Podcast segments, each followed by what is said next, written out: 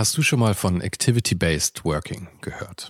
In einer sich ständig weiterentwickelnden Arbeitswelt bietet dieses Konzept nämlich eine flexible und auch effiziente Antwort auf die modernen Anforderungen an Arbeitsplatzgestaltung und Zusammenarbeit. Und die Serviceplan Group ermöglicht mit diesem Konzept seinen Mitarbeitenden, ihren Arbeitsplatz nach ihrem eigenen Bedarf und Tätigkeit zu wählen. Klassischer Schreibtisch, abgeschirmter Bereich oder gemütliche Couch. In den Houses of Communication findet jeder den Spot zum Arbeiten, der ihr oder ihm am besten liegt. Von Fokusboxen über Phoneboxen bis hin zu Meetingräumen findet so jedes Team die passende Umgebung, um produktiv und kreativ zu arbeiten. Dieses Konzept, das sicherlich wegweisend ist, wurde bereits erfolgreich in den Houses of Communication in München, Hamburg und Berlin eingeführt und wird auch schon an weiteren Standorten umgesetzt. Und wer würde nicht gerne auf so eine flexible Art arbeiten? Also schau mal auf der Karriereseite von Serviceplan vorbei. Den Link dazu findest du direkt hier in den Show Notes dieser Folge. Und vielleicht kannst auch du dann bald schon in den Genuss von Activity-Based Working kommen.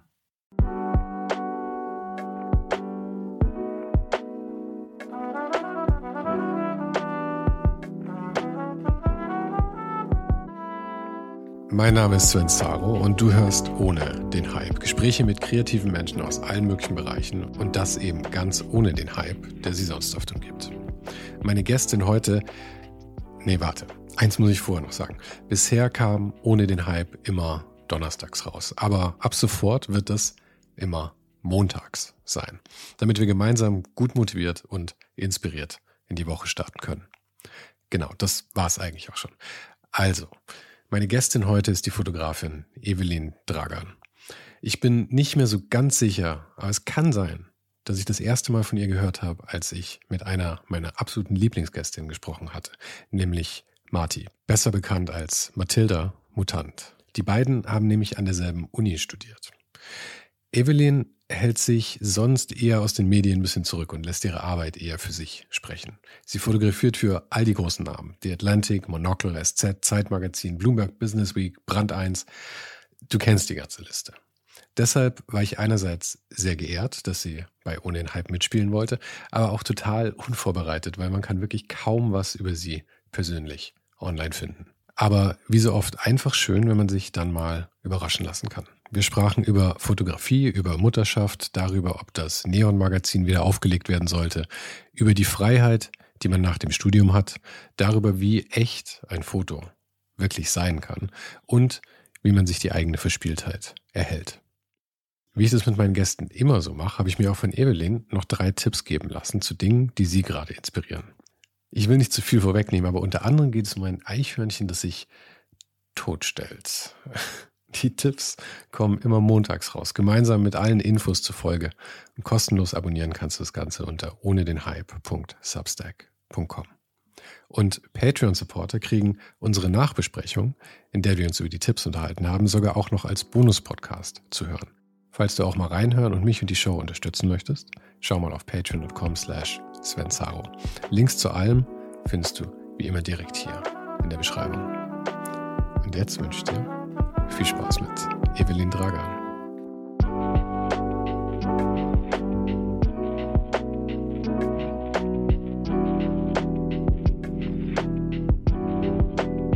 Es ist ja noch relativ früh, das heißt, du trinkst gerade deinen ersten Kaffee, nehme ich an. Ja, ja. Bei uns war jetzt äh, ein trubeliger Morgen. Kind in die Kita äh, gebracht, also fertig gemacht für die Kita. Und ähm, selber fertig machen, aber dann so gegen neun geht es ja eigentlich auch sonst immer los. Ist das, ist das ein Corona-Kind oder, oder war es davor dann? Nee, Knapp klassisches Corona-Kind. Also ja.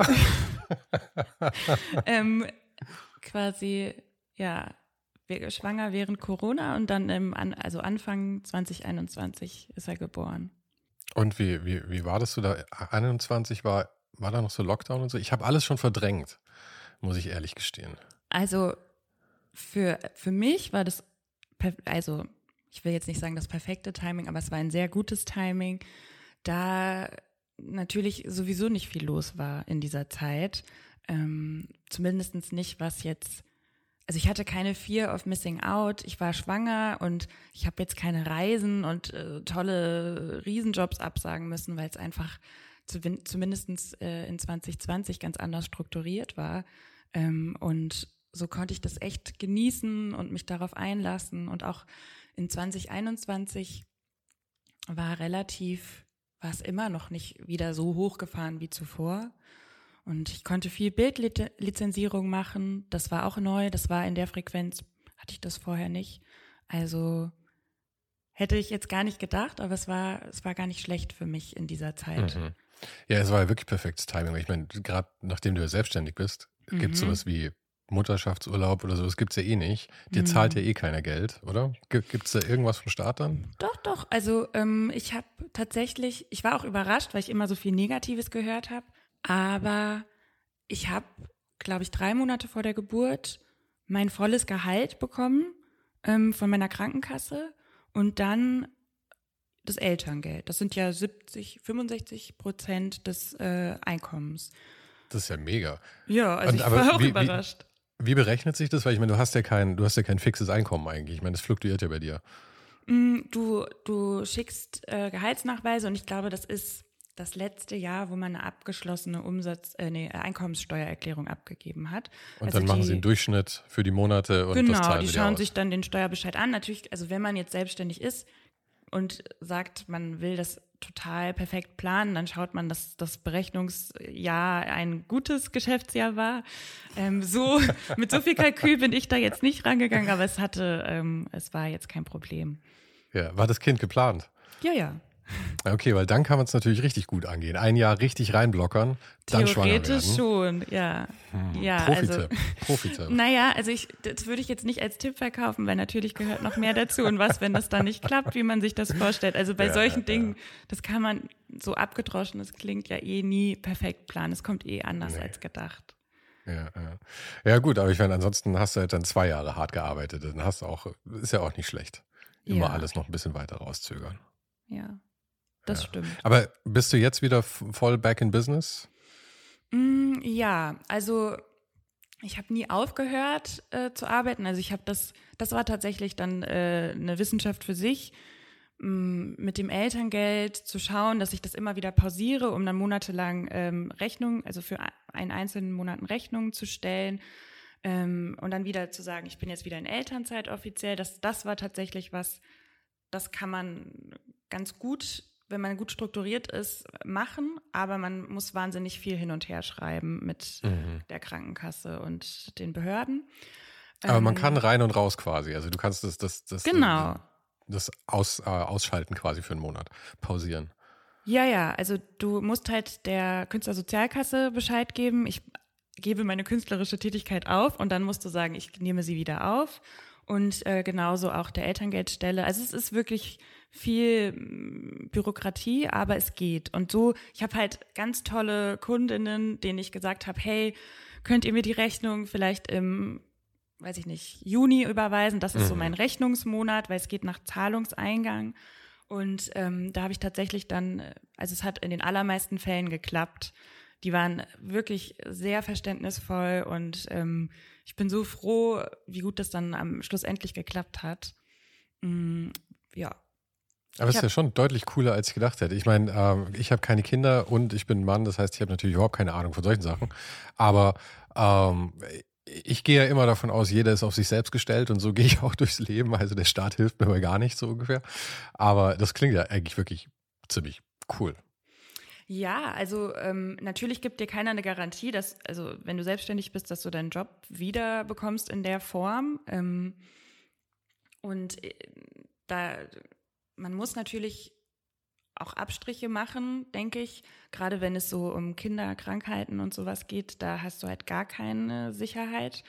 Ähm, kannst dich nicht krank melden, sondern im schlimmsten Fall fällst du aus ähm, oder musst dich ganz, ganz kompliziert organisieren. Aber es, es ist nicht alles nur schlecht. Also ich dachte auch, ich hatte auch viel Negatives gehört und als ich mich dann ein bisschen damit beschäftigt habe, war ich eigentlich ganz positiv überrascht, wie man zumindest für eine Zeit finanziell vom Staat über äh, unterstützt mhm. wird. Irgendwann ist dann aber auch Schluss und dann musst du halt schauen, wie das machst. Ja gut, aber das, das ist, glaube ich, auch fair enough dann. Ja. Aber wie, wie, wie lange bist du schon selbstständig? Oder warst du je irgendwo angestellt mal? Nein, ich habe mich direkt nach meinem Bachelorstudium selbstständig gemacht. Das war vor zehn Jahren. Also ich bin zehn Jahre selbstständig. Mhm. Und was hast du studiert?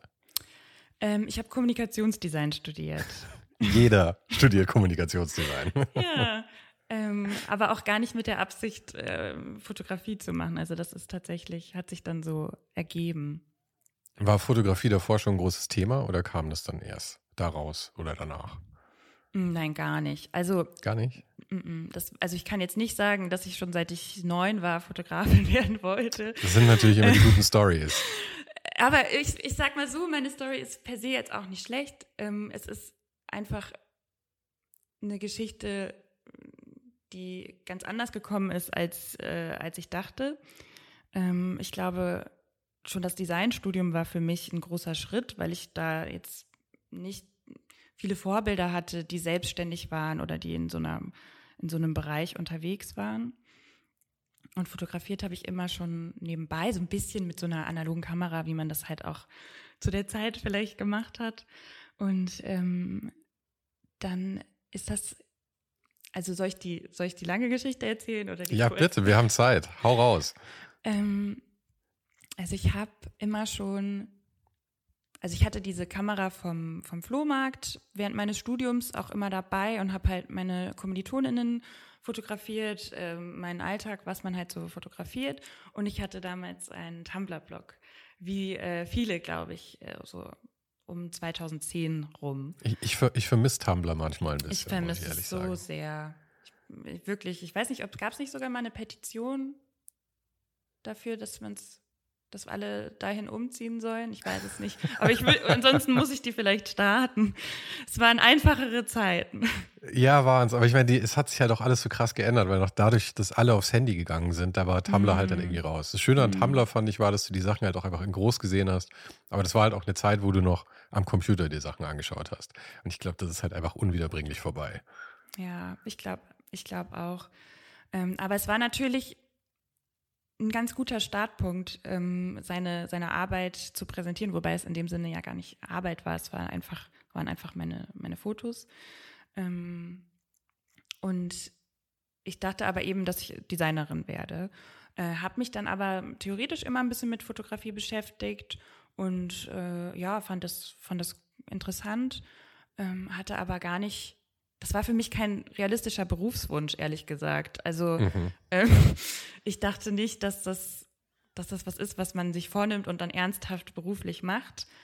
Ich finde das ganze Konstrukt bis heute auch immer noch irgendwie absurd, muss ich ehrlich sagen, weil euer Job ja. ist so, so ähm, also mir fällt kein besseres Wort ein, aber so nonlinear irgendwie, mhm. weil ihr halt irgendwie wochenlang quasi äh, nichts tut, in Anführungszeichen manchmal, und dann geht es irgendwie Vollkanone ab und dann ist eben äh, Fotos schießen, dann lizenzieren, dann irgendwie tausend, tausend unterschiedliche Arten Rechnungen schreiben. Das ist ja schon auch ein bizarres, bizarres Konstrukt. Ja, wir sagen hier auch manchmal, dass wir irgendwie, also gut, so geht es wahrscheinlich vielen Selbstständigen, aber dass man so viele Jobs in einem machen muss ähm, auch allein sich in diese Bildrechte reinzufuchsen und zu schauen, ähm, was nehme ich denn jetzt dafür, wenn das jemand äh, äh, im Fernsehen zeigen will, dein Bild oder äh, also es gibt ja so viele Möglichkeiten, wo Bilder eingesetzt werden. Aber hattest du da Leute, die, die dir das verraten haben, die dir da, da, da offen irgendwie mal über so Preisgestaltung mit dir gesprochen haben? Weil ich habe immer so das Gefühl, also vielleicht gerade in Deutschland sind ja alle so ein bisschen so über Geld reden, ist ja immer ein bisschen unfein. Mhm. Und aber letzten Endes hält es ja eigentlich die, äh, also ich meine, Fotografinnen oder Fotografen oder was auch immer zurück, weil ich meine, wenn, wenn, wenn ihr euch alle abstimmen könnt, ja, dann gibt es halt auch nicht so ein Preisdumping. Und wenn mhm. alle irgendwie sich nur irgendwelche Zahlen aus dem Arsch ziehen, dann ist es halt irgendwie sehr schwierig, da so eine, ein Level irgendwie für alle hinzukriegen. Mhm, absolut. Also am Anfang habe ich das definitiv gemacht, dass ich es mir aus dem Arsch gezogen habe, irgendwelche mhm. Zahlen genannt habe. Und ich würde auch rückblickend sagen, sehr niedrige Zahlen, aber vielleicht war es auch gut, äh, um viele Erfahrungen zu sammeln, dass ich da jetzt nicht mit den ähm, vollkommen übertriebenen Preisen gestartet bin. Und das ist dann langsam und organisch gewachsen und da habe ich mich definitiv mit ganz vielen äh, Leuten ausgetauscht. Ähm, und mein Mann ist auch Fotograf. Das ist natürlich ähm, perfekt, dass wir uns da ganz viel austauschen können und ähm, Ping-Pong über viele Themen, die die Fotografie angehen. Mm. Aber da bin ich auch eigentlich immer sehr offen. Also das, ich würde es jetzt vielleicht, ja, wobei, wenn, also sobald mich jemand fragt, würde ich auch Preise nennen. Also das finde ich, ist eigentlich ein Muss, damit, damit da Transparenz und auch äh, mhm. Gleichberechtigung äh, herrscht. Ich weiß auch immer nicht, was die Sorge ist. Ich glaube, also was ich mir vorstellen könnte, ist, dass ähm, wenn Leute da nicht drüber reden wollen, dass es ihnen wahrscheinlich eher peinlich ist, wie, wie wenig sie in Anführungszeichen verlangen oder immer so diese Sorge, dass dann jemand sagt, was, so wenig? Das ist ja, du bist ja voll der mhm. Amateur irgendwie. Vielleicht ist es das, keine Ahnung. Weil ich glaube, die wenigsten haben irgendwie das Problem, dass, sie, dass es ihnen peinlich ist, wie viel sie verlangen. Nee, das glaube das glaub ich auch nicht. Aber ich glaube, man kann halt sagen, man muss natürlich auch immer gucken, wer ist hier mein, mein Kunde, meine Kundin, ähm, was, was haben die für ein Budget und wie sehr will ich das machen, wie sehr bringt es mir so einen ideellen Wert vielleicht auch oder für mein Portfolio eine Referenz. Da würde ich jetzt nicht sagen, ich beharre auf äh, Tagessatz X, wenn ich merke, hey, da kann was richtig Cooles bei rauskommen. Ähm, also da auch so eine gewisse Flexibilität, aber ich denke, das ist den meisten ja auch klar. Mhm. Also, Aber das ist ja auch immer die große Gefahr mit diesen Portfolio-Jobs. Mhm. Also zumindest bei mir war es immer so mit, mit, der, mit, der, mit dem Design, dass dann halt so viele Leute zu dir herkommen und sagen, ja, also können die nicht viel zahlen. Aber ich meine, wenn du den Namen mit dem Portfolio hast, ja. Und früher habe ich natürlich auch immer gedacht, oh ja, cool, geil, der Name, der bringt mir so viele Kunden mhm. dann am Ende. Jetzt mittlerweile muss ich sagen, ja, fuck you, ja, es bringt mhm. dir am Ende absolut überhaupt nichts, ja. Ähm, die wenigsten Leute lassen sich, glaube ich, wirklich noch beeindrucken von, ähm, von irgendwelchen Namen, die man auf seine Website draufschreibt. Weil jeder hat mittlerweile die großen Namen draufstehen. Jeder hat schon mal irgendwie für, für Adobe irgendwas geschossen oder sonst irgendwas. Mhm. Ja. Weil diese Firmen halt riesig sind und einfach mit einer Menge, Menge Leute zusammenarbeiten. Mhm. Oder? Ja, also gerade wenn natürlich ein großer Name im Spiel ist, dann äh, sage ich immer, äh, nee, das kann doch nicht sein. Also das meine ich, also ich glaube aber, es, mir geht es auch eher um so kleinere, kleinere Labels, kleine, coole ähm, Unternehmen, die vielleicht jetzt nicht das Budget haben, aber wo man merkt, man hat eine wahnsinnige künstlerische Freiheit, man erarbeitet was zusammen. Das ist was, wo ich, wenn ich richtig Bock drauf habe, auch sage, hey, komm, das äh, kriegen wir irgendwie hin. Ähm, aber das ist definitiv nicht äh, der Hauptteil meiner Arbeit. Das ginge auch gar nicht. Ja. Also. Ich habe dich total unterbrochen. Wo, wo, waren wir stehen geblieben? Eigentlich Kommunikationsdesignstudium. So, die ja, Kamera genau. vom Flohmarkt. Die Kamera vom Flohmarkt. Was ähm, übrigens schon eine sehr schöne Geschichte ist. Das macht weg, dass du es noch nicht mit neun Jahren angefangen hast mit der, mit der Kamera, die deine, deine Oma aus dem Krieg geschmuggelt hat oder sowas. genau. Das, das gibt es ja auch, dass Leute schon direkt vom Opa so einen riesigen Kameraschrank ähm, mhm. geerbt haben und so. Das, ich, das, das gab es bei mir tatsächlich nicht. Ähm, aber genau, ich weiß auch noch, die ersten Fotokurse fand in, an der Hochschule fand ich ziemlich einschüchternd, weil es da so viel um Equipment ging und, und äh, weiß ich nicht, Blendenzahlen, weiß ich, worüber sie halt gesprochen haben, ähm, die Fotonerds, die es damals gab im ersten Semester oder wann das war. Ähm, und da hat sich bei mir erstmal abgespeichert, das ist wie Mathematik, das ist, das ist nichts für mich. Ähm, und irgendwann später bin ich auf den Trichter gekommen, hey, das ist, das ist jetzt keine riesige Wissenschaft, eine Kamera zu bedienen. Ähm, und da, das war aber auch ein Prozess, da hinzukommen. Ich brauchte dann halt auch erstmal eine, eine digitale Kamera. Die waren ja auch zu dem Zeitpunkt gefühlt noch teurer ähm, als heute. Ja. Da gab es jetzt auch nicht so ein Mittelding, was w schon gut wann, war. Wann hast du die erste gekauft? Also meine richtige erste eigene habe ich erst. Lass mich weißt überlegen. du noch, was es war? Ja, das war irgendeine Canon Mark, aber ich weiß es nicht mehr was. Uh, aber Mark, dann muss es ja schon eine 5D gewesen sein. Ja, genau. Ich glaube, das war eine 5D Mark 2 oder so. Ja, 2014? also und ich meine, das war das war richtig Profi-Equipment schon. Das genau, waren ja die ersten, glaube ich, auch, die dann Video aufnehmen konnten schon. Das hat ja auch nochmal eine Menge revolutioniert. Das war jetzt für dich vielleicht nicht das Wichtigste, aber die haben, ich weiß nicht mehr was, aber die schon ein paar tausend Euro auf jeden Fall gekostet. Genau, und das war, ähm, davor habe ich mir immer Kameras ausgeliehen für meine ersten Jobs. Bei mhm. Leuten, die halt äh, bessere Kameras hatten. ähm, aber ich hatte, ich habe keine eigene besessen. Ähm, ja, und dann weiß ich aber, dass während meines Studiums noch mir mein erstes Bild abgekauft wurde von meinem Tumblr, von, äh, von dem Magazin Nido. Und da ist auf er, da ist, glaube ich, so der erste Grundstein gelegt worden in die Richtung Fotografie. Mhm. Da fühlt sich auch immer so an, als ja, wäre das eine Möglichkeit tatsächlich. Ja, äh, die haben mir 200 Euro gezahlt für so ein Foto, das ich einfach schon hatte. Und das war für mich damals so, wow, jemand gibt mir für ein Bild, das einfach schon auf meiner Festplatte liegt, so viel Geld. Ich meine, ich habe mhm. damals halt so klassische Nebenjobs ähm, in der Gastro, im Einzelhandel gehabt. Da musste man richtig viele Stunden ackern für 200 Euro. Ja, ähm. Also ich meine, in der Gastro war das äh, die, die beste Nacht des Monats wahrscheinlich, wenn es gut läuft. Also einfach kompletter äh, Arbeitstag. Ja, also im Café war das teilweise irgendwie drei Tage.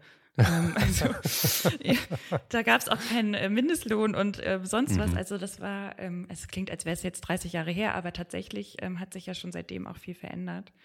Ähm, und dann, dann kamen auch so erste kleine Jobs. Damals gab es ja auch noch so ganz tolle Magazine wie die Neon, ähm, mhm. wo man als junge, junge Fotografin so ganz niedriger Fallhöhe schon mal ein paar erste hm, Porträts machen konnte.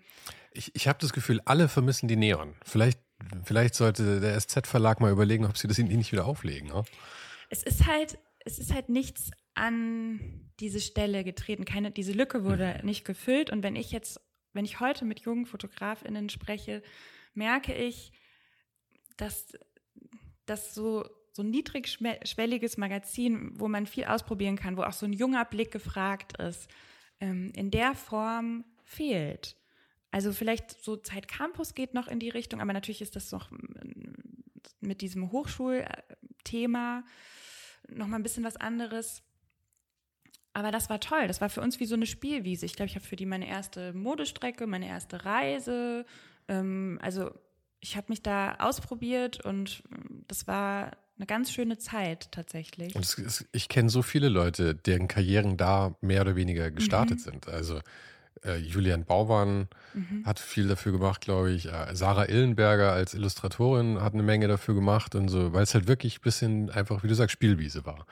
Also es fehlt wirklich ein bisschen. Heute muss das jeder halt auf seinem Instagram irgendwie machen oder sonst was. Aber das, mhm. das, das, so, das ist ja, ich meine, Instagram als Plattform zu vergleichen mit, mit so einem Magazin ist ja ein Witz. Das heißt ja was völlig anderes. Ja, und auch dieses, du musst halt an, an den Ort und an einem Tag auch was abliefern, ist ja was ganz anderes, als du hast alle Zeit der Welt und machst für dich irgendwas. Mhm. Ähm, diese, diese Übung, dieser Lerneffekt, der war einfach äh, groß, weil man wollte natürlich auch tolle Arbeit machen und ist dann auch in kurzer Zeit äh, schnell gewachsen und hat sich entwickelt da, da daran und dadurch.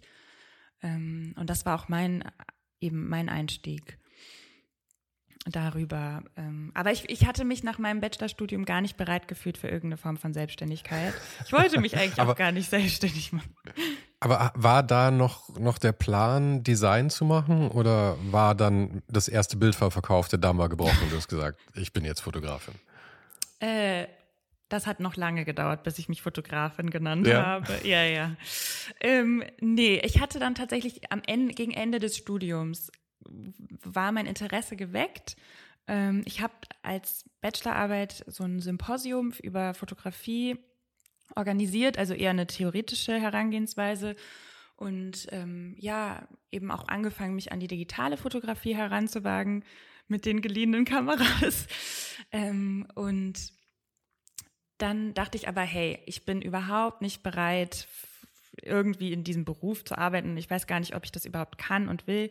Und ich habe mich dann für auf diverse äh, Masterstudiengänge beworben, aber wurde überall abgelehnt. Ähm, aber was waren die, was waren die Studiengänge, auf die du dich beworben hast? Boah, das kann ich heute gar nicht mehr sagen. Es waren halt Welche Richtung meine ich? Ja, Fotografie tatsächlich. Ach schon, Fotografie. Also ich dachte so, hey, jetzt habe ich hier ein abgeschlossenes Designstudium, das, da könnte ich ja jederzeit in dem Beruf arbeiten, aber vielleicht vertiefe ich das nochmal und schaue mal, was, was passiert mit, äh, mit der Fotografie. Ich habe ja jetzt schon so ein, zwei kleine Jobs gemacht. Ähm, aber wie gesagt, ich war 23. Ich dachte, das ist jetzt noch nicht die Zeit. Mhm. Und ähm, das war dann natürlich ein, eine herbe Enttäuschung, dass ich nirgends, also angenommen wurde. Ich habe nur Absagen bekommen. Musste man ähm, da eine Mappe einreichen oder wie lief ja, das? Ja, ja, und ich, ich bin ja. schon nur mit Ach und Krach überhaupt in das, in das Bachelorstudium reingekommen. Also ich wurde da auch abgelehnt und dann dachte ich so, hey, dreieinhalb Jahre später, jetzt wird es doch bestimmt klappen und es hat halt nicht geklappt.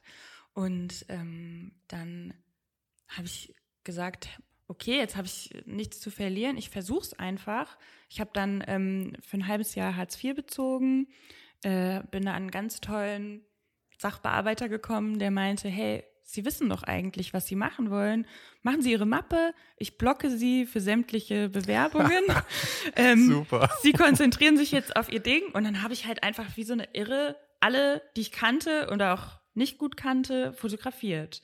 Und währenddessen ähm, auch gejobbt, also und gesagt, also ab, ich, ich glaube, es war nicht mal ein halbes Jahr, vielleicht vier, fünf Monate. Und dann habe ich gesagt, ich mache das jetzt. Ich probiere das und wenn es nicht klappt, dann, ähm, dann stelle ich mich halt wieder ins Café und guck weiter. Aber das heißt, von zu Hause war überhaupt keine Kohle da. Du musstest dir das komplett alles selber finanzieren. Mm, genau. Also, ja, also doch zu dem Zeitpunkt, ähm, ja, war das, nee, war, konnten meine Eltern das auf keinen Fall mir jetzt irgendwie meinen Lebensunterhalt ähm, sichern oder ich wollte das auch nicht. Also ähm, ich wollte sie da nicht noch weiter belasten. Ich hatte ja dann, die haben mir schon so viel ermöglicht in meinem Leben und ich war so, okay, jetzt ist eigentlich meine Zeit, auf eigenen Beinen zu stehen. Und so ein bisschen haben sie mich auch so, haben sie, denke ich, auch gesagt, hey, komm, versuch's doch mal, du bist doch jetzt, äh, versuch, geh doch mal zum Amt und dafür ist Hartz IV ja da, für solche Übergangszeiten auch. Und ähm, das war auch ganz gut dadurch hatte ich es nicht zu komfortabel und war gezwungen, einfach äh, Gas zu geben. Und das hat dann auch geklappt alles. Also seitdem mache ich das. Äh, aber ich weiß auch nicht, ob ich nach einem Master nicht dann vielleicht zu verkopft an alles rangegangen wäre, ob ich mich das überhaupt noch getraut hätte, ähm, zu sagen, ich mache mich selbstständig. Ich bin damals halt so ohne Plan, ohne Businessplan oder sonst irgendwas da so reingestolpert und es ist ganz organisch gewachsen. Ich, ich es auch immer wieder, ich finde die, diese Freiheit, dass man nichts zu verlieren hat, mhm. die ist halt fantastisch in mhm. dem Alter. Weil die wirst du nie, nie, nie wieder haben. Ja, danach mhm. hast du mhm. dann irgendwie einen Job, der schon ein bisschen läuft oder du hast irgendwie ein Auto, das du irgendwie leasen musst oder du hast ein Kind oder du hast sonst irgendwas oder eine größere Wohnung und mhm. Und all so ein Rotz, der, der, der es dir halt einfach unmöglich macht, nochmal irgendwie zu sagen, weißt du was, ich probiere es einfach, weil mhm. ich habe nichts, ich habe nichts zu verlieren und essen werde ich schon irgendwie. Ja. Genau das. Und ähm, ich hatte so niedrige Lebenserhaltungskosten. Also ich war da in meinem WG-Zimmer. ähm, hm. Es war, also. Hast du ja schon in Frankfurt Frankfurt, ja, bist du? Äh, nee, da war ich in Mainz. Das war noch meine Studienstadt. Ah, also okay. daher kenne ich auch äh, Matti zum Beispiel. Mhm. Ähm, da da habe ich Design studiert und dann bin ich, glaube ich, 2014 nach Frankfurt gezogen. Wart ihr im, im selben Studiengang, du und Marti? Oder mm. nur auf derselben Uni? Auf derselben Uni. Ähm, nee, wir haben, glaube ich, gar kein, wir hatten keine Kurse zusammen. Wir haben uns dann im, aus dem privaten Umfeld kennengelernt. Mm, also, okay. Ja. Äh, gar nicht so, aber klar, man hat natürlich immer was zu erzählen, wenn man an derselben mhm. Hochschule war. Ähm, ja. Und die, die, was waren denn dann die ersten Jobs, an die du so rangekommen bist? Also das lief dann parallel zu deinem Masterstudiengang schon, dass du dann auch mit Fotografie Geld verdient hast? Oder war das wirklich zu meinem Bachelor? So schön? Ach so, im Bachelor hast du schon angefangen und dann während, ach, den Master hast du ja nicht gemacht. Den Master habe ich ja gar nicht. Sorry, sorry, ich sollte besser aufpassen, dann wüsste ich solche Sachen wahrscheinlich auch. Okay, ja. Äh, Aber konntest du dann davon, davon schnell leben oder war dann ähm, immer noch irgendwelche Hilfen oder Kaffeejobs oder sowas eigentlich das, was, was dich eine Weile tragen musste? Äh, nee, ich konnte da relativ schnell von leben, aber ich habe auf einem ganz anderen äh, Niveau gelebt als jetzt. Also das war einfach totales Studentenleben und das war ja auch voll in Ordnung. Ähm, ich habe, also ich wollte es auch in dem Moment gar nicht anders haben. Ähm, es gab definitiv auch mal Phasen, in denen es enger war, ähm, wo man einfach vielleicht Monate hatte, in denen weniger Jobs reinkamen und einfach noch gar nicht in der Lage war, sich so einen Puffer für solche Zeiten aufzubauen. Ähm, und aber ich muss sagen, ich finde manchmal diese Not ganz beflügelnd. Also natürlich jetzt keine ähm, komplett existenzielle Not. Ich wusste, im Zweifel kann ich zu meinen Eltern und sagen, hey, ich, ich brauche einen kleinen ähm, Zuschuss, ich schaff's diesen Monat nicht. Ähm, also das ist natürlich auch ein Privileg zu sagen, dass da ist noch so ein, so ein doppelter Boden in der Theorie da, aber ich wollte den in der Praxis eigentlich nie nutzen, weil ich gerade meinen Eltern ähm, das Gefühl geben wollte, dass dass ich auf eigenen Beinen stehe und dass, dass das was Richtiges ist, was ich da mache. Ähm, weil die sich bestimmt auch gefragt haben, okay, ähm, die ist jetzt Fotografin, ähm, mal schauen, was, was daraus wird. Die Traumtänzerin. ja. Ja, es geht ja, es geht ja auch viel um so ein Selbstbild, das man da irgendwie in der Zeit entwickelt und auch das Bild, das man anderen irgendwie von sich geben möchte, ob es jetzt die Eltern sind oder Freunde oder was auch immer. Und ich finde, dafür ist es ja nur wichtig, dass du sagst, okay, das hier hat die Perspektive, dass ich davon mm. leben kann. Und wenn man dann ab und zu sich noch ins Café stellen muss oder so, finde ich das völlig akzeptabel. Weil ich meine, alles muss ja auch irgendwie wachsen. Ich meine, es wäre völlig unrealistisch zu erwarten, dass du vom ersten Tag an einfach dieselben Jobs hast, die du heute hast und dass das dann irgendwie funktioniert. Mhm. Also jede Firma muss ja auch irgendwie aufgebaut werden. Und natürlich denkt man sich das in dem Alter nicht unbedingt so, aber wie gesagt, ich finde, solange man eine Perspektive schon hat, dass das funktionieren könnte, ist es, glaube ich, Motivation genug, dann da einfach weiterzumachen, oder? Absolut. Und ich, ich muss auch sagen, zu dem Zeitpunkt war ich da auch echt sehr idealistisch und war einfach so, hey, wenn es gerade so reicht und ich das machen kann, was ich liebe, dann reicht mir das mhm. komplett.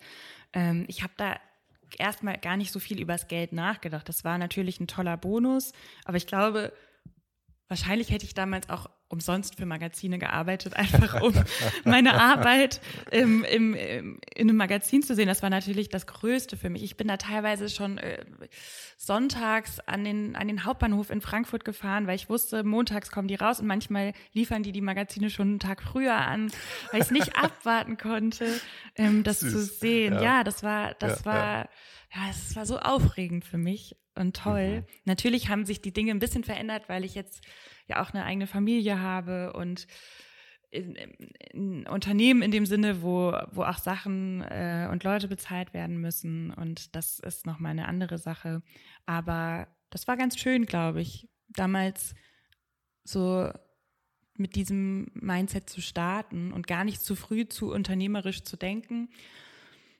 Dadurch habe ich, glaube ich, auch viel Erfahrung mitgenommen, die ich sonst vielleicht nicht zugesagt hätte. Was ich aber bei deinen Bildern wirklich toll finde, ist, dass die heute, also ich weiß nicht, wie deine Fotos damals aussahen, ich weiß nicht, was aus deiner, auf deiner Website, ob irgendwas noch aus der Zeit ist, ja. Aber die Bilder, die du heute zeigst, finde ich, haben, und das muss ich jetzt irgendwie so formulieren, dass es nicht scheiße klingt, ja. Aber die haben so eine, ähm, ich benutze das Wort Echtheit, ja, das mhm. ist schön.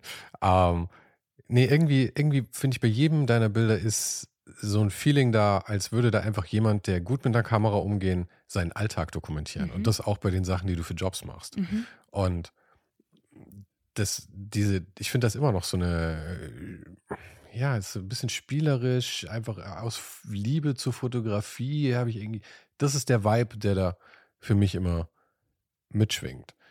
Und den scheinst du dann ja von damals bis heute irgendwie behalten zu haben. Das hoffe ich tatsächlich. Das ist, ähm, das ist für mich persönlich auch ein großer Wunsch, das nicht zu verlieren. Und ähm, je älter man wird, ich habe das Gefühl, man, man muss sich auch davor schützen, zu zynisch zu werden, zu sagen, ah, ähm, das wird ja eh nichts, das, äh, das gab es ja schon tausendmal und warum überhaupt und ähm, nur noch zu meckern und alles wird immer schlechter und in der Fotografie-Welt könnte man das theoretisch schon sagen, dass viele Sachen jetzt auch nicht unbedingt nur besser geworden sind für Fotografinnen. Ähm, Zumindest in einzelnen Teilbereichen. Aber was meinst du? Da, da, da, kommst du mir jetzt nicht drum rum. Das möchte ich jetzt auch wissen, was es ist. Zum Beispiel ähm, die Editorial-Fotografie. Also ich meine, für Magazine zu arbeiten, da gab es definitiv schon bessere Zeiten und ähm, finanziell gesehen. Ja, genau. Und auch, hm. aber auch, ich denke, auch was die Möglichkeiten angeht, was Zeiträume, ähm, Budgets, ja, all, all das angeht, ähm, das ist schon, da, das kann man auch, konnte man jetzt über die letzten zehn Jahre spüren, wie einmal der Markt schrumpft, Magazine verschwinden, ähm, wie Honorare schrumpfen und ähm, ja, da merke ich schon, das ist oft ein Thema, dass immer mehr Rechte verlangt werden für immer weniger ähm, Bezahlung und da, wenn, wenn man nur in dem Bereich arbeitet, ähm, stelle ich mir das schon nicht einfach vor. Mhm. Aber das, da, da, da darf man auch mal drüber meckern. Das ist nicht mein Punkt. Aber ich glaube, es geht darum, dass, dass ich, dass ein ganz großes Anliegen für mich ist, dieses Spielerische darin nicht zu verlieren. Und ähm, ich denke, dass das auch viel damit zu tun hat, wo ich lebe, wie ich lebe, dass ich das so schütze auf so eine Art. Was meinst du mit wie du lebst und wo du lebst? Mm, ich bin, ich bin so ein bisschen losgelöst vielleicht von der Branche hier in, also ich wohne ja jetzt nicht mal mehr in Frankfurt, ich bin jetzt ja ein bisschen rausgezogen aus Frankfurt.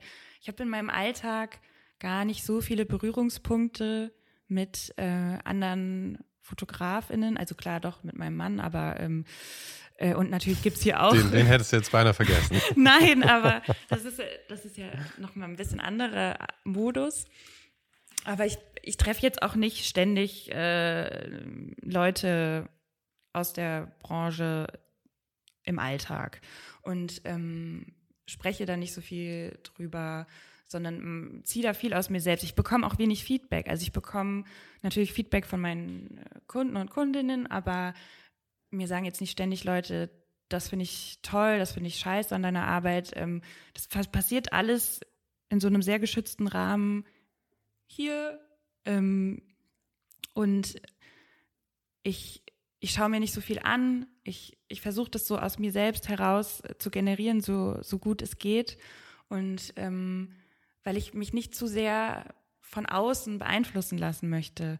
Ähm, und deswegen übe ich das oder trainiere ich das, glaube ich, auf so eine Art, immer wieder so im Alltag das zu sehen, was, was da ist und da das Besondere auch zu suchen. Ähm, weil es hier auch einfach vielleicht nicht so viel gibt. ähm, ich bin jetzt hier nicht im, äh, im Zentrum äh, von allem äh, und das kann aber auf eine Art auch sehr inspirierend sein. Verstehst ja, du, was ja, ich, ich, meine? Also, voll, es ist auch, es ist ja auch so ein, so ein Challenge in gewisser Weise, mit dem man sich einfach schult. Das ist ein gutes mhm. Training. Du hattest ja dieses, äh, ich weiß nicht mehr, wie du es genannt hast, aber irgendwie so ein Corona-Tagebuch oder sowas. Mhm. Äh, mit das Fotografische. Und da, das waren ja einfach banale Sachen, die du fotografiert hast letzten Endes. Mhm. Aber es waren halt Momente, die du gefunden hast. Und ich meine, das ist ja die erste Kunst schon mal bei der Fotografie, einfach Momente zu finden und dann die Art zu finden, das zu inszenieren, würde ich sagen, mhm. sind eigentlich so die zwei Sachen. Weil ich meine, am Ende die drei Zahlen, von denen du am Anfang geredet hast, die sie dir versucht haben einzuprügeln im Studium, die sind ja völlig scheißegal. Ja? Ich meine, stell deine Kamera auf, auf, auf Automodus, ja, und wenn diese zwei Sachen aber stimmen, dann würde ich sagen, produzierst du ein geiles Foto und die Kamera ist wirklich eigentlich egal. Aber ich meine, gut, am Anfang müssen sie ja natürlich irgendwie was anderes beibringen. Ähm, aber ich meine, da war zum Beispiel dieses Foto dabei von, von dieser Seifenblase auf der Seife. Mhm. Ich meine, banaler geht's nicht mehr. aber es war so schön. Es war einfach wie ein, es war wie ein Gedicht in, in visueller Form, fand ich. Und das eben zu finden und das nicht zu verlieren, dass man diese Momente sieht, ist für mich immer was, was ich bei Fotografen und Fotografinnen sehr bewundere, weil sie das können. Ich auch. also auch bei anderen. Ähm, und das ist, ja, also ich meine, manchmal, manches passiert ja auch aus der Not heraus, so wie in dieser Corona-Geschichte, wo wir am Anfang einfach alle dachten, oh Gott, äh, jetzt arbeiten wir erstmal lange gar nicht das löste sich dann ja auch relativ bald wieder auf und man merkte, okay, mit gewissen Vorkehrungen geht es schon. Aber in dieser ersten Zeit haben ja alle versucht, dieses Banale festzuhalten, dieses Alltägliche, um irgendwas zu tun. Und ja, gerade diese Restriktion kann manchmal total viele Chancen bergen, ähm, man ist nicht am aufregendsten Platz der Welt oder am schönsten Platz der Welt, also doch für einen selbst vielleicht schon, wenn es zu Hause ist. nicht, ähm, nicht am visuell spannendsten. Genau, am visuell spannendsten ja. Ort. Ähm, aber da gibt es eben auch, wenn man genau hin, hinschaut, gibt es da auch viel zu sehen. Und das, ähm, das musste ich dann auch in den Jahren danach mir bewahren, weil da war ich dann mit einem kleinen Kind viel zu Hause. Da war ich jetzt auch nicht äh, viel unterwegs in dem Sinne und da ging das eigentlich auch weiter. Aber du, deine zwei Hauptthemen sind ja eigentlich Porträt und Reportage, oder? Das fällt mir immer ganz schwer, das so einzugrenzen. Ich würde sagen, ja, Porträt, Reportage, aber ähm, in, ich mache eigentlich alles. Also nicht alles, aber ähm, vieles. Also auch Mode, ähm, Interior, Lifestyle, ähm, aber diese Interior- und Lifestyle-Sachen machst du ja letzten Endes mit mit so einem Doku-Ansatz, oder? Absolut, genau. Das ist jetzt, ja. Deswegen würde ich jetzt, wenn ich deine Sachen sehe, eigentlich wirklich hauptsächlich auf so, auf so einen Reportage-Style mhm. irgendwie schreiben. Das ist irgendwie so deine, deine Blickweise auf die Welt, finde ich immer. Und du machst ja sehr viel für Magazine und Zeitungen auch. Mm, also teils, teils. Früher auf jeden Fall sehr, sehr viel mehr, aber ähm, das hält sich jetzt, die Waage hält sich jetzt Magazine und ähm, auch andere Kundinnen, also Unternehmen, mm, kleine Labels, also die, die, okay, die Frage, auf die ich nämlich eigentlich abziele, ja, hier ähm, sehr unelegant, wie ich gerade feststelle, ist, äh, äh, du hast irgendwann mal, ich habe irgendwo ein Interview von dir gelesen, wo du gemeint hast, dass es äh, dir nicht so wirklich darum geht, die Sachen so darzustellen, wie sie sind, sondern deine Interpretation von der Sache zu zeigen. Naja, ich würde sagen, ich, ich habe irgendwann festgestellt, dass ich vielleicht nicht die richtige Person dafür bin, ähm, jetzt vielleicht ein hochpolitisches Thema 100 Prozent äh, neutral darzustellen. Ähm, ich meine, das ist natürlich eine Diskussion für sich, ob das überhaupt möglich ist, aber mm, ich denke, ich habe immer eine sehr subjektive Art zu fotografieren und das ist das, was ich damit meinte, äh, dass jemand, der mich bucht, eigentlich möchte, dass ich die Sachen mit meinem Blick betrachte. Nein, also dass jemand, der mich bucht, meinen Blick auf die Dinge bucht und nicht, äh, dass ich das jetzt so, so fotografiere wie Person X und einfach nur ähm, die Person bin, die den Auslöser drückt. Und ähm, ich merke auch, dass ich mittlerweile auch hauptsächlich solche Jobs annehme, wo ich das Gefühl habe, dass verstanden wird, wie ich an die Sachen rangehe. Und natürlich ist es immer eine Zusammenarbeit und man erarbeitet, ähm, wie es am Ende werden soll. Aber wenn, wenn ich das Gefühl habe, es wird komplett ignoriert, was ich sonst mache, und die haben einfach nur ein Foto, eine Fotografin in Frankfurt gesucht, dann denke ich, dass ich ganz oft, oder sage ich auch oft, ich, dass ich denke, dass ich die falsche Person dafür bin. Aber das ist ja auch eine total interessante Frage, wie echt kann ein Foto eigentlich sein?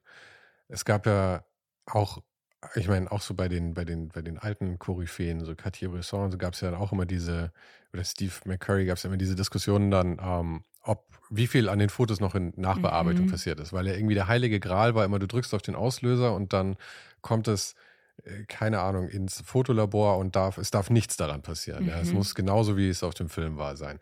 Was ja eine komplette Illusion ist, also ich meine, es ist einfach noch nie passiert. Sie haben auch mit Labor schon immer Dodge und Burn gemacht und alles. Du hast mhm. Highlights rausgezogen und alles. Weil das Bild soll ja auch spannend werden und wie du sagst, es soll ja auch eine Interpretation sein letzten Endes. Man, man bucht ja im Idealfall eine Fotografin auch für ihr Auge und nicht für, ähm, eben wie du sagst, nur einen Affen, der auf den Auslöser drückt.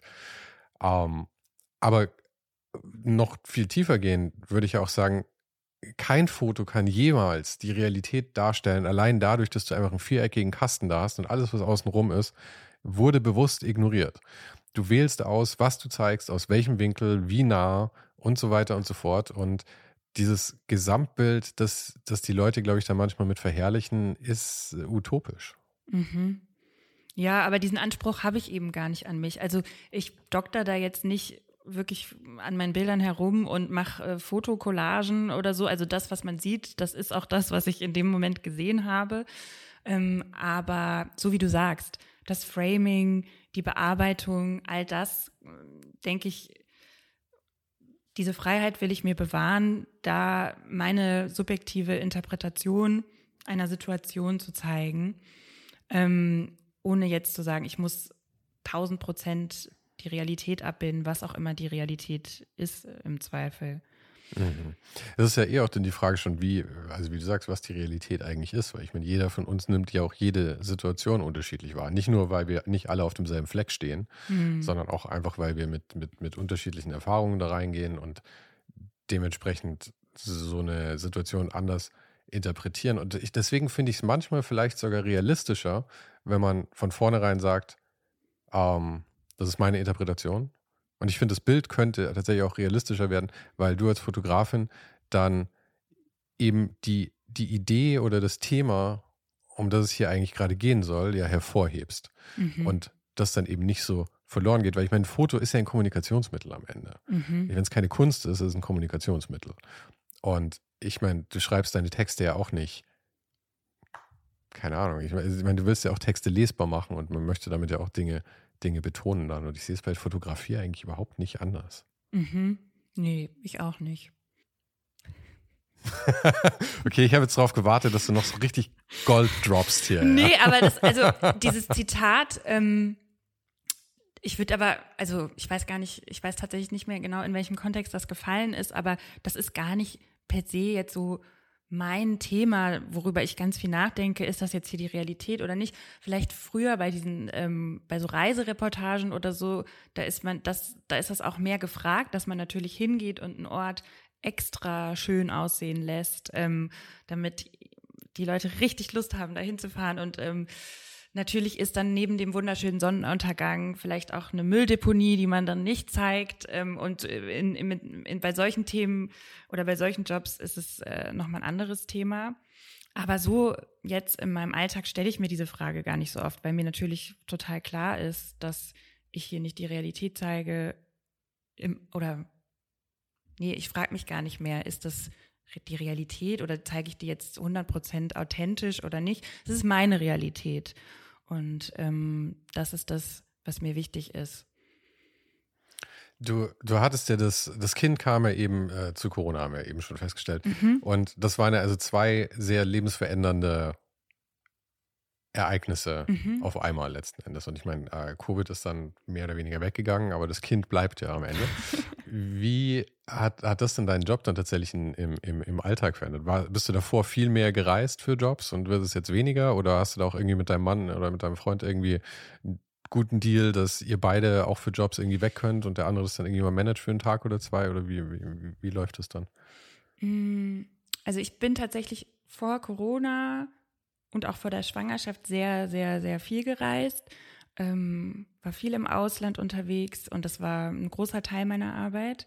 Und dann, äh, das ist ziemlich zeitgleich passiert. Also durch Corona hat sich auch da nochmal viel verändert, ähm, dass einfach erstmal eine Zeit lang gar keine Jobs in die Richtung ähm, reinkamen, weil eben gar nicht klar war, inwieweit kann man überhaupt in, in andere Länder reisen und ähm, dadurch ist das sowieso erstmal weggebrochen und ähm, das ist ganz interessant, dieses Thema auch mit, ähm, mit der Elternschaft oder Mutterschaft, Mutterschaft und, ähm, und der Fotografie, weil bevor das überhaupt ein Thema war in meinem Leben, habe ich mir immer gedacht, wenn ich mal äh, ein Kind bekomme, wenn ich schwanger bin, dann arbeite ich ganz viel vor, damit ich dann quasi, wenn ich das Baby habe, so ganz viel Material habe, das ich ausspielen kann, damit es quasi so wirkt, als wäre wär ich immer noch super busy. Ähm, und äh, dass dieses, oder ich habe hab auch so überlegt, ich kommuniziere das gar nicht nach außen, dass ich ein Kind bekommen habe, ähm, damit es meiner Karriere nicht schadet. Also das ist schon einige Jahre her, aber das waren meine Gedanken.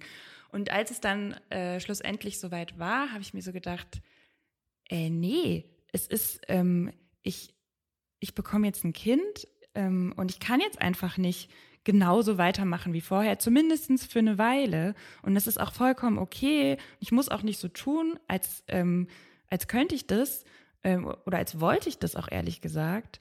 Und ähm, damit schaffe ich ja auch einen total schwierigen Standard wieder für andere, wenn ich so tue, als wäre wär hier jetzt äh, Halligalli und in Wirklichkeit sitze ich zu Hause und ähm, habe Stillschwierigkeiten oder sonst irgendwas. Ähm, und das war für mich total befreiend, so zu merken, hey, nee, das ist jetzt ein Teil meines Lebens, das ist ein Teil meiner Arbeit. Und ähm, wer, wer mit mir mitgeht, der versteht es, dass ich jetzt erstmal eine Zeit lang raus bin.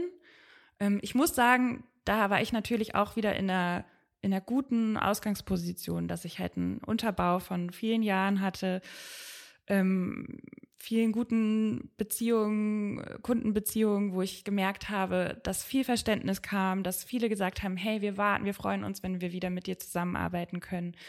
Ähm, das wäre natürlich an einem anderen Punkt in meinem Leben anders gewesen. Ähm, ich habe das dann bewusst zu einem Thema in meiner Arbeit gemacht ähm, und einfach so wie eigentlich auch während Corona-Zeiten das, was ich gesehen habe, dokumentiert und ähm, heute ist es so, dass, also ich wollte aber auch in diesen Kleinkindjahren eben viel erstmal für mein Kind da sein. Man, man weiß ja auch nicht, was für ein Kind man bekommt und ähm, was das für Bedürfnisse hat und kann nicht alles 100 Prozent planen. Und so war es so, dass ich, also mein Mann hat mir viel abgenommen. Wenn ich auf Jobs war, hat er das Baby mitgenommen, aber ich habe es auch nicht übertrieben. Also ich habe einfach auch viel ähm, abgesagt und erstmal mich auf dieses, auf diese Zeit in meinem Leben konzentriert. Und das ist für mich eine schöne Erfahrung gewesen zu merken, ich kann, ich kann und darf mich verändern mit den, mit meinen Umständen. Und wer mit mir mitgeht, geht mit und andere gehen vielleicht oder kommen irgendwann wieder. Und ähm, das ist halt schön, wenn man auch so eine viel auch frei arbeitet ähm, und das immer auch ein Spiegel ist von dem, was im, im Leben passiert. Nicht zu detailliert vielleicht, aber trotzdem kann man erahnen, was, was passiert da gerade. Ähm, und heute schaue ich einfach, was sich gut anfühlt. Ich bleibe jetzt nicht, ich bin noch nicht an dem Punkt, wo ich jetzt mein Kind irgendwie zwei Wochen ähm, hier zu Hause lasse, sondern eher mal für, für ein, zwei Nächte und so, so wächst das und entwickelt sich. Aber das musste ich auch erstmal lernen, dass es okay ist, da einfach auf das zu reagieren, was hier passiert und nicht so einem starren Plan zu folgen, den ich mir vorher vielleicht zurechtgelegt habe. Und, und wir sind ja auch alle keine Arbeitsroboter. Ich meine, mm -mm. jede Veränderung in deinem Leben verändert ja auch, also primär dich als Menschen, aber auch dich als Fotografin letzten Endes. Und deswegen finde ich, ist eigentlich äh, jedes Erlebnis kann man ruhig auch nach außen tragen und zeigen, weil im besten Fall oder ich glaube eigentlich zwangsläufig wird es dich auch zu einer besseren Fotografin machen, weil jede Veränderung ist immer ein neuer Impuls und ein neuer Impuls, mit dem wächst man mhm. einfach immer. Und was ich auch nie verstanden habe, ist, warum Leute überhaupt Kinder kriegen, wenn sie danach dann sofort wieder Vollgas arbeiten wollen.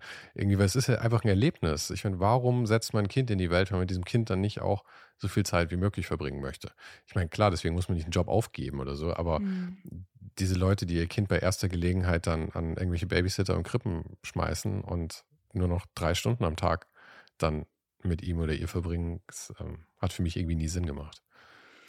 Ja, ich denke, die Kinder sind einmal so klein und natürlich muss jeder für sich gucken. Also es gibt ja auch Frauen, die das, äh, die die Familie unterstützen und ähm, äh, oder es gibt Jobs, in denen man äh, schwerer einen Gang zurückschalten kann. Aber für mich war das jetzt eine schöne Erfahrung und ist auch immer noch eine schöne Erfahrung zu sagen, ich, ich kann beides machen, vielleicht nicht in, in der Intensität wie, wie vorher, also gerade beruflich, aber dafür habe ich was anderes gerade in meinem Leben, das auch ganz viel von meiner Aufmerksamkeit, aber auch von meinem Glück ausmacht. Und ähm, ich will das nicht verstecken oder so tun, als, als würde ich tausend Prozent so weitermachen wie vorher, sondern ich mache es jetzt anders. Und äh, es sind ganz tolle neue AuftraggeberInnen dazugekommen, die mir ermöglichen, nochmal ganz anders zu arbeiten und viel hat sich erstmal eher hier lokal abgespielt für mich. Und das war auch eine schöne Erkenntnis, dass ich, dass es was Neues wird. Und vielleicht kommt das Alte auch in der Form wieder an einem anderen Punkt wieder. Ähm, aber es geht immer weiter und das macht mir so eine Hoffnung auch für die Zukunft, dass so wie ich mich verändere im Privaten, darf sich auch meine Arbeit verändern, meine Umstände ähm, und das eine bedingt das andere und das liebe ich so an meinem Beruf, dass es alles miteinander verbunden ist und das eine befruchtet das andere. Ja. Ich glaube, ein schöneres Schlusswort werden wir nicht finden. Deswegen würde ich jetzt hier aufhören. Ja, okay.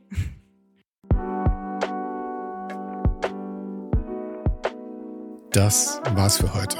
Falls du gerade eine von den älteren Folgen hörst, ist es gut möglich, dass du jetzt ein zweites Outro hörst. Lass dich aber nicht von mir verwirren. Ich bin gerade dabei, ein paar Änderungen zu machen und dafür muss ich 150 Folgen neu schneiden und nochmal uploaden. Du kannst dir wahrscheinlich vorstellen, dass das ein kleines bisschen dauert. Falls du mich und die Show supporten möchtest, gibt's dafür ein paar Möglichkeiten. Auf patreon.com slash svensaro gibt's jede Woche Bonusmaterial, exklusiv nur für Supporter.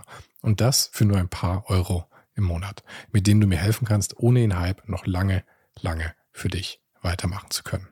Es hilft natürlich auch immens, wenn die Show wächst und dazu kannst du deinen Teil beitragen, indem du deinen Kollegen und Kolleginnen davon erzählst. Freunde, Familie, du weißt am besten, für wen es noch was sein könnte. Und zu guter Letzt, falls du es noch nicht gemacht hast, bewerte die Show jetzt gleich mit fünf Sternen in deiner Podcast-App. Im Newsletter gibt es übrigens jede Woche völlig kostenlos inspirierende Tipps von meinen Gästen und mir. Den kannst du auf oninhype.substack.com abonnieren. Und alle Links findest du, wie immer, direkt auch hier in der Beschreibung und natürlich auf ohnedenhype.com. Im Archiv gibt es noch eine Unmenge anderer Gespräche. Unter anderem waren schon mit dabei Stefan Sagmeister, Mirko Borsche, Paula Schör, Mike Miri, Jeremy Format, Jonas Lindström, Mathilde Mutant, Olaf Heine, Eike König, Erich Spiegermann und, und, und. Scrolle einfach mal durch. Wir sind bei über 150 Folgen, wie gesagt. Und um ehrlich zu sein, kann ich selber kaum fassen, dass ich das Glück hatte, mit so vielen inspirierenden Menschen sprechen zu dürfen. Vielen Dank an Dominik Huber und Marc Capella von Moiré. Von denen stammt nämlich die neue Hausschrift der Show und die heißt GT Pressura. GT steht übrigens für Grilly Type, über die die Schrift zu mir kam. Und auch nochmal vielen Dank an Tobias Rechsteiner fürs Vermitteln. Der größte Dank geht aber natürlich an dich fürs Einschalten, fürs Zuhören und für deinen Support. Und wir hören uns dann hoffentlich nächste Woche wieder.